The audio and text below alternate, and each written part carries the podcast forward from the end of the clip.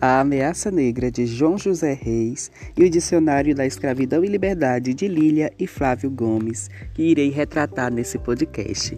Olá, gente. Meu nome é Francisco Breno de Lima Vieira, sou acadêmico do curso de Licenciatura Plena em História pela UESP, campus Professor Posidônio Queiroz, do Bloco 4. Hoje nós iremos falar sobre os quilombos, as comunidades remanescentes quilombolas. Vamos começar desde o período colonial. Vamos lá para o ano de 1500. Vamos falar sobre essa questão de vários mocambos não existirem somente no Brasil colonial, sinal que a opressão era uma prática viciante de todos os países europeus que colonizaram alguns dos países da América. O primeiro quilombo do Brasil, ele surgiu 75 anos após o descobrimento. Isso quer dizer que foi em 1575, já que o Brasil foi descoberto em 1500. E eles eram formados pelos escravos de uma região da África, lá da região de Guiné. Eles se uniram no alto de uma serra, até porque os quilombos faziam as suas moradias no alto de uma serra, ou às vezes nas matas mais íngremes daqui da nossa região, para que os senhores e os desbravadores não os encontrassem. E eles se alojaram no alto desta serra e à noite eles faziam socateamento das fazendas, roubando alimentos para se manter, já que não tinha como fazer o plantio ainda naquela época, então eles roubavam para se manter. Após isso, depois de muito tempo já, isso já no século XVI, no século XVIII, para ser mais bem específico, em 1740, se eu não estiver errado, o Conselho Ultramarino denominou que todo e qualquer espaço por negro que fosse ocupado por negros ou indígenas refugiados seriam denominados de quilombos. Então, o quilombo é a junção de negros e indígenas refugiados, especificamente de todo e qualquer ser refugiado da opressão.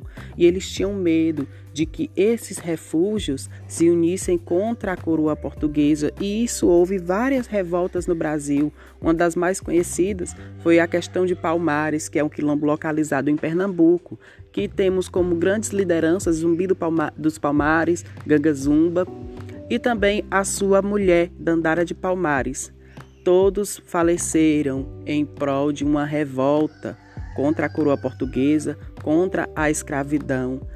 Isso nos mostra que, desde o descobrimento do Brasil ao início da escravidão, haviam guerras constantes contra, a, contra o regime escravocrata que o Brasil estabelecia, porque traficavam pessoas de outros continentes para serem escravos aqui no Brasil. Voltando a falar sobre os quilombos, eles ficaram constantes as criações desses mocambos na região brasileira, principalmente no Nordeste e na região do Mato Grosso, onde temos o quilombo Quariterê, que foi liderado por Teresa de Benguela e José Piolho, uma mulher negra que nasceu para a política, nasceu para a prática política. E a principal economia destes quilombos era as plantações, Muitos deles plantavam, outros trabalhavam em minérios, em, em coisas de minerações, mas a sua principal economia ela se baseava no plantio, no plantio de uma planta bem conhecida no Nordeste, no Brasil inteiro, que era a mandioca. Da mandioca extraía a farinha, se extraía a goma para fazer comida. É uma prática indígena que foi também herdada pelos negros a partir da junção desses quilombos. Mas também não era a única prática que eles tinham nos quilombos.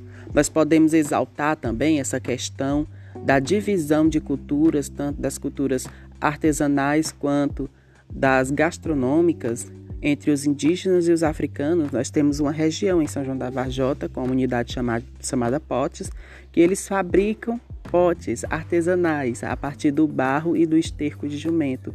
E o interessante desta comunidade é que eles fazem tudo manualmente e todos os recursos são naturais, desde o barro que faz a junção com o esterco do jumento, com a raspa da cuia que molda os potes, com o tucumã que eles usam, que é uma, uma espécie de carocinho que eles usam para alisar a peça e desde o osso dos animais que eles usam para cortar o barro. E por falar em quilombo, é, destacamos o mais famoso do Brasil, como foi dito aqui no começo, que foi o Quilombo do Palmares, que pertenceu a Pernambuco. Foi a sede do trono de Zumbi de Dandara, como já falei aqui no começo. Aqui foram os principais representantes do, dos mocambos daquela época, já que Palmares era uma região com vários quilombos subdivididos e cada um tinha recebido o nome de seu governante no qual eles se recusaram a todo e qualquer acordo com a coroa portuguesa, que iniciaram uma guerra, que foi justamente essa guerra em que Zumbi dos Palmares faleceu no dia 20 de novembro de 1695. E até hoje, todos os dias 20 de novembro de todos os anos, a gente relembra este ato heróico de Zumbi para com a comunidade negra no Brasil.